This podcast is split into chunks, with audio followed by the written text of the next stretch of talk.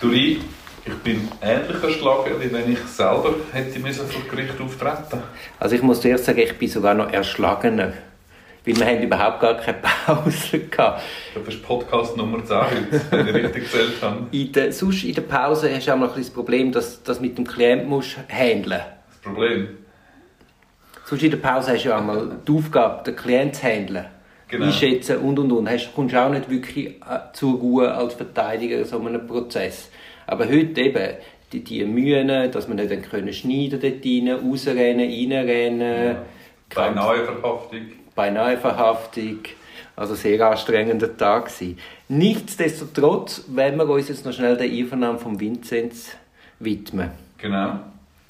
Zuerst hat er verzichtet auf Verlesen von den Anträgen, nicht Genau. von der Anklageschrift. Von der Anklageschrift das war nie ein Thema. Ist heute ob nicht- jemand verzichtet auf die Anklageschrift verlesen. Ja, also man ist davon ausgegangen, man kennt die. Du bist auch nicht aufgesprungen. Ich bin auch nicht aufgesprungen. Ich bin eben zu dem Zeitpunkt gar nicht im Saal. gewesen. Dann hat der Vinzenz müssen fügen stehen. Ja. Genau, es gibt so zwei Rednerpulte vorne, vielleicht für die, die nicht dabei sind. Die meisten zwei Stehpult, Rednerpult. Das ähm, vom Publikum aus gesehen rechts ist das für die Verteidiger und die Beschuldigten und das vom äh, Publikum aus gesehen links ist das für die Privatkläger und die Staatsanwälte. Also man muss sagen, die, die dann Ergänzungsfragen haben, die stehen auch auf. Also Parteivertreter, die Ergänzungsfragen haben, stehen auch auf, stehen auch an das Rednerpult und stellen dann Fragen, die der Vorsitzende muss zulassen Genau aus dem einfachen Grund, weil dort Mikrofon hat, der einzelne Tisch nicht. Gut, dann hat es angefangen mit der Befragung zur Person. Genau, also zuerst noch Belehrung hat es gegeben, äh, das übliche Miranda Warning und dann hat es angefangen mit der Befragung zur Person. Jetzt, der Vinzenz hat Antwort gegeben bei der Genau. Befragung zur Person. Hat Ja. dich das erstaunt? Herr Vinzenz hat Aussagen gemacht, einfach mal das zum Feststellen. Ja, Hat dich das erstaunt?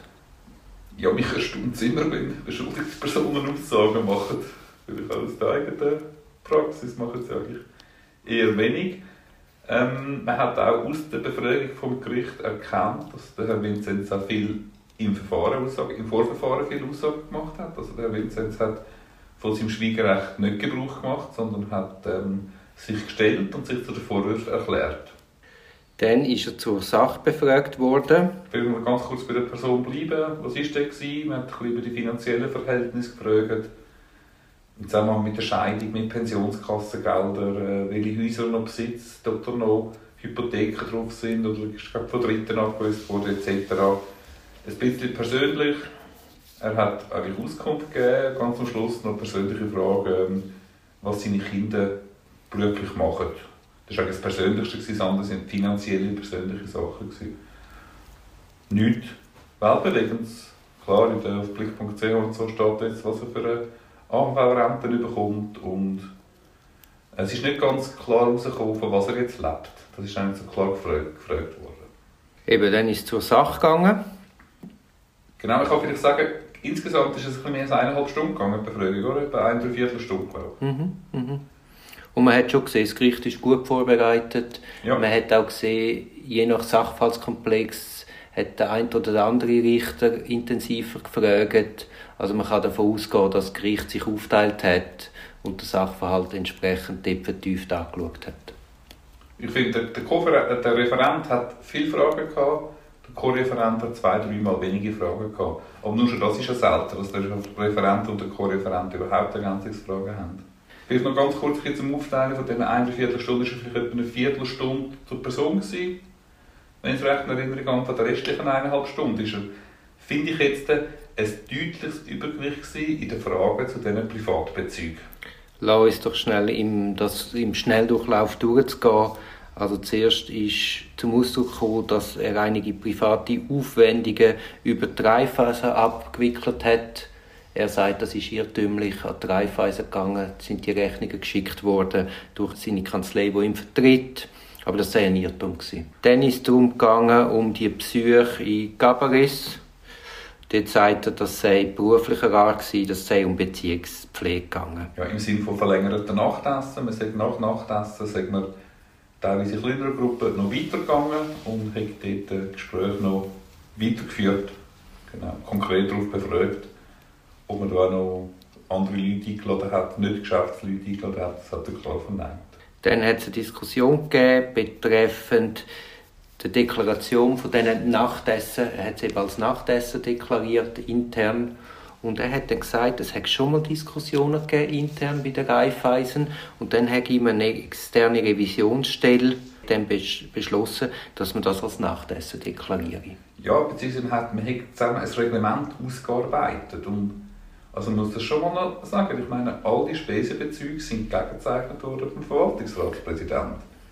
Ja, ist dann auch darauf angesprochen worden, dass eben der VR-Präsident das nicht bestätige, dass man konkret darüber geredet hätte. Genau, dazu hat er keinen Kommentar gemacht. Ja. Moller hat gesagt, dass seine, in seiner Erinnerung sei das anders. Dann ist es um die Ferien in Australien, Dubai und New York, inwiefern das Geschäftsauslagen seien. Er hat geäußert, dass er eine internationale Beziehungspflege sei. Genau, das war auch schon in den Medien, dass er sozusagen hat wollte, äh, Schalterhallen besuchen, zum Beispiel in Australien. In New York hat er nicht genauer angeben aber er hat es auch geschäftliche Kontakte gegeben. Dubai ist es darum gegangen, dass er zwei langjährige äh, Wegbegleiter seiner beruflichen Karriere zum Ende seiner Reifeisenzeit hat noch wollen, in etwas gönnen. Also das hat er so gesagt. Er hat wollen, sich wollen erkenntlich zeigen. Die, die Reise war relativ teuer, gewesen, mit First-Class-Flug und äh, eine gute Absteiger hat, glaube ich, gesagt, etwa 100'000 Franken die Reise gekostet. Das fällt ja auch da bei dem Kochclub auf, wo irgendwo ist, ein Wochenende weg. Es ist, es ist schon mit der grossen Kehle angerichtet worden mit der grossen Kehle angerichtet worden. Nach seinem Verständnis und Selbstverständnis ist das in dieser Zeit Teil dieser Kultur gewesen. Er hat es so verstanden, dass man ihm eine lange Leine gegeben hat. Durch die lange Leine hat er auch viel Geschäftserfolg können ermöglichen und das hat sich vermutlich über Jahre hat sich das so eingelebt und ähm, man hat gut damit kutschiert. Also ich finde jetzt äh, die, die Erklärungsansätze nicht gänzlich absurd. Zumal eben, zumal es ja wie, ähm, das Vier-Augen-Prinzip hat. Nochmal jemand anders hat die Spesenrechnungen angeschaut und abgewunken. Ja, ja, aber es steht und fällt halt schon damit, was jetzt da mit Anführungs- und Schlusszeichen Nachtessen gemeint war und ob das wirklich mit der externen Revisionsstelle so besprochen wurde, ist, dass man das so deklariert. Ja, ich glaube intern, ich habe das Gefühl, intern ist bekannt gewesen, dass man so Spesen und Aufwände, die halb privat waren, dass man das durchgehen lassen hat. Da hat man darüber hinweg gesehen, auch für die geschäftlichen Folgen, wir gesehen haben, was, äh, was der Herr Vinzenz geleistet hat. Und wenn jetzt die Staatsanwaltschaft nicht dermaßen genau drauf geschaut hätte, hätte das Reifwissen von sich aus nie aufgebracht, das Thema. Bewage ich jetzt zu behaupten. Also du wirst jetzt keine Freude haben an meiner Antwort oder meiner Entgegnung, aber der VR-Präsident sagt in seiner Einvernahme klar etwas anderes das haben wir schon mal diskutiert, da ist er sicher nicht ganz unberaten in die. Und, und Glauben hat in einem Strafprozess nichts zu suchen. Dann ist es darum gegangen, um ein Tinder-Date. Ja, genau. Das ist, ja. Also, wir reden hier von 700 Franken. Man redet von 700 Franken, wo er sich mit einer Frau getroffen hat und dann sagt er, das ist darum gegangen, die haben eine Arbeit gesucht und für ihn sei das ein Bewerbungsgespräch gewesen. Genau, die Erklärung ist vermutlich eher bescheiden, aber auch, dass man das fragt in so einem grossen Kontext, dass die, dieser Frage Platz eingeräumt wird. Na ja, also die 700 Franken. Bin ich jetzt wirklich kleinlich. Dann ist es darum gegangen, um eben die privaten Beteiligungen, wo man zum Teil auch über Gesellschaften gemacht hat, wo man nicht offengelegt hat. Ja. Äh, der Herr Vinzenz hat zugestanden, dass er heute aus heutiger Perspektive da drin auch durchaus Probleme sehe. Er hat auch Erklärungen geliefert, warum er das nicht offengelegt hätte. Ich, ich glaube, aus diesen Aussagen, die man heute gehört kann man schliessen, dass die Verteidigung den Schaden wird bestreiten. Mhm, das war, glaube der Komplex Comtrain, wenn es mir recht ist. Das hat auch gerade die Staatsanwaltschaft auf den Plan gerufen. Da sind am meisten Ergänzungsfragen gekommen. Ich habe vielleicht sagen, zwei Stellen der Staatsanwaltschaft Ergänzungsfragen gemacht.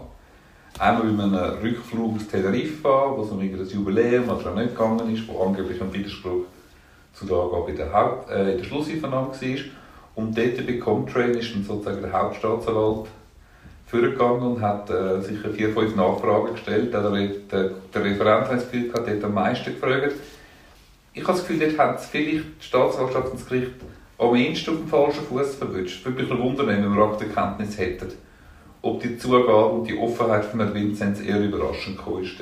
Dass er sagt, dass man es im Nachhinein auch anders kann sehen. Gut, aber die Offenheit die würde nicht zur Ergänzungsfrage Anlass geben. Also muss einen anderen Grund haben. Und der Staatsanwalt hat da ganz gezielt gefragt, wobei es eben nicht gerade klar wird, wo hier anzielt. Also ich glaube, da kommt dann noch eine Überraschung. Ja, ich glaube, nicht unbedingt eine Überraschung, aber er hat dann abrupt abgebrochen, hat dann genug gehabt für sein Plädoyer. Konkret ist es darum gegangen, er hat dort abschließend noch den Herrn Vinzenz gefragt, ob er Kenntnis davon hatte, dass äh, parallel zu der, seiner Beteiligung die Vorgängerorganisation von der Aduno äh, schon Gespräche geführt hat mit der Comtrail. Und dann hat der Vinzenz gesagt, nein. Und dann hat der Staatsanwalt gesagt, ich habe keine weiteren Fragen. Und ist einigermaßen siegesgewiss oder was auch immer, äh, ist er zurück zu seinem Pult. Da ist dann die große, große Frage, ist das Geld von Beat Stocker, wo an Vinzenz geflossen ist, sind das Darlehen gewesen? Da ist, ist jetzt heute herausgekommen, dass Pierin Vinzenz zu dem Zeitpunkt, wo er die Darlehen erhältlich gemacht hat beim Herrn Stocker, hat er scheinbar entsprechende Summen auch flüssig auf seinem Konto gehabt. Aber er hat ja offenbar Liquiditätsengpass geltend gemacht für die Darlehen. Der Referent ist recht davon geritten, offenbar auf eine Auszahlung äh, aus irgendeinem Geschäft, wo er über 1,3 Millionen bekommt. Nein, nein, musst jetzt nicht wieder, jetzt bin ich halt ein bisschen im Detail. Dann tue ich schon mal winken. Ja genau, also es ist darum gegangen, hat er flüssige Mittel gehabt oder nicht. Dort hat der Referent zwei, dreimal genau nachgefragt. Ja, und dann ist, sind, sind Aussagen vorgehalten, die im Rahmen von Telefonat gefallen sind zwischen Bert Stocker und Pierin Vinzenz, wo halt immer von «wir» dreht ist. Genau. Und dann ist die Frage, wie sich das mit einem Darlehen verträgt. Genau, da hat der, der Herr Vinzenz auch noch gesagt, er möchte dann auch noch auf die Aussagen, auf die späteren Schilderungen von Herrn Stocker verweisen, insbesondere auch auf die Ausführungen von seinem Anwalt. Genau, das sagt mir, man hat abgesprochen, und das lässt uns schliessen, dass auch das Interview in der NZZ am Sonntag muss abgesprochen gewesen sein. Das ist ein Kristallkugeldenken, aber das sind möglicherweise Indizien. Genau. Dann grundsätzlich, Gregi, wie schätzt du seine Einlassung ein? Ich habe es gut gefunden. Ich finde, er hat den Tod getroffen, er hat die Länge der Antworten getroffen, er ist nicht entscheidend ausgewichen, hat sich nicht in Allgemeinplätzen äh, verstiegen. Ich habe es gut gefunden. Ich habe es ja. auch glaubhaft gefunden. Und er ist natürlich auch in seinem Bündner Dialekt einfach unendlich sympathisch. Ja, ich finde, äh, ich finde gesamthaft hat er einen guten Eindruck hinterlassen mir. Also was mir jetzt aufgefallen ist, dass die Antworten oft sehr allgemein sind. Er hat einmal nicht, oder? Er ist dann ganz konkret für gewisse Vorfälle befragt worden und die Antwort, er hat das immer ein bisschen um, umschifft. Mhm. Ja, aber ja, eben, er hat es gut gemacht, heisst das ja damit, damit lobst du eigentlich. Ja, aber ja, es kann ihm aber auch um die Ohren fliegen. Das werden wir sehen, ja. Ja, das können wir wenig gut beurteilen. Ja, ja. Jetzt grundsätzlich vielleicht noch ein Wort dazu, wie das als Anwalt ist, wenn der Beschuldigte befragt wird. Ja. Also man hat ja das Plädoyer vorbereitet, jetzt ist das natürlich ein Risikofaktor, wenn man sich da auf Fragen einlädt. Ja. Man sitzt auf Kohle. Ich habe ja. fast mehr zum äh, Anwalt von Vincent als zum Vincent selber. Aber wie wir ihn kennen, der Coolness in Person hat sich da. Äh, also, wenn er sich aufgeregt hätte oder beunruhigt gewesen wäre, dann hätte er sich das gar nicht anmerken lassen. Ich glaube, es war ganz im Sinn vom Verteidiger. Jetzt grundsätzlich auch, wenn, die, wenn man sich entscheidet, dass man Aussagen macht, dann gibt es ja auch so rein logistische Fragen. Also eben, dass man schaut, dass der Beschuldigte etwas trinken dabei hat, weil unter Umständen geht es eben lang. Heute hat er ein Cookie dabei gehabt. Ja, ähm, kann ich nicht viel dazu sagen, ehrlich gesagt. Ja. ja, aber dass man das auch vorbereitet, dass man nicht nur Fragen und Antworten ja. trainiert, sondern eben auch, dass man so, so ganz kleine, banale Kleinigkeiten denkt, weil oftmals, wenn man dort vorne im Zentrum steht, dann, dann wird das Maul ganz trocken aus mhm. Nervosität und mhm. dann ist es eigentlich noch wichtig, dass man etwas zu trinken hat. Mhm. Jetzt hat er ja heute alle Fragen beantwortet, wie du vorher gesagt hast, auch die Fragen von der Staatsanwaltschaft. Wie heißt es du einmal? Können deine Klienten einmal auch die Ergänzungsfragen der Parteivertreter beantworten? Mein Credo ist grundsätzlich, entweder beantworten wir alle Fragen oder gar keine. Ich finde es ein Zeichen von der Schwäche, wenn man nur die Fragen vom Gericht oder der Staatsanwaltschaft, Staatsanwalt beantwortet und solche von einem Privatkläger oder jetzt von der Anklägerin nicht beantwortet. Das, die können teilweise natürlich schärfer sein, ein bisschen einseitiger. Ich finde, es ist ein Zeichen, oder im Gegensatz ein Zeichen von der Stärke, wenn man diese Fragen auch beantwortet. Ja, aber du hast vorhin gerade gesagt, mit der Ruhe in Person von der Verteidigung, also wo dort die Staatsanwaltschaft Führer gestanden ist und ganz zielgerichtet drei, vier Fragen gestellt hat, glaube ich, aus der Ferne eine gewisse, gewisse Unruhe können festgestellt haben. Aber es kann auch sonst irgend sein, dass man rumrutscht. Aber ich glaube, das ist vorher schon klar. Möglicherweise, für mich hat es eher Eindruck gemacht, als ob die Staatsanwaltschaft ein bisschen überrascht war, in welcher Offenheit und Klarheit betreffend am Control-Komplex der Vinzenz ausgesagt hat und sie darum nachgefragt haben. Ich meine, die Sachen sind ja sicher bekannt aus E-Mail, aus, ähm, aus, aus Sachbeweis. Ja, ich weiß nicht, wie das, ob es da noch Zuspitzung gibt in dem Punkt. Ja, ich finde, er war gar nicht so offen gewesen, wie du, wie das jetzt für dich den Eindruck gemacht hat. Aber so ohne Aktenkenntnis ist es einfach unendlich schwierig. Ja, also, Aber sicher gut gemacht. Ja, mein abschließendes Urteil, er hat es gut übergebracht. Das kann man viel, viel schlechter machen. Hm, das kann viel mehr abverrecken, als das Herr Vinzenz jetzt gelungen ist. Ich würde sagen, insgesamt ihm ist gelungen, die Befragung. Ja, das sind wir uns Das ist aber Leistung in dem Fokus, in so einem Volkshaus. Nein, nein, Wahnsinn, ja, ja. Das ist eine grosse Leistung.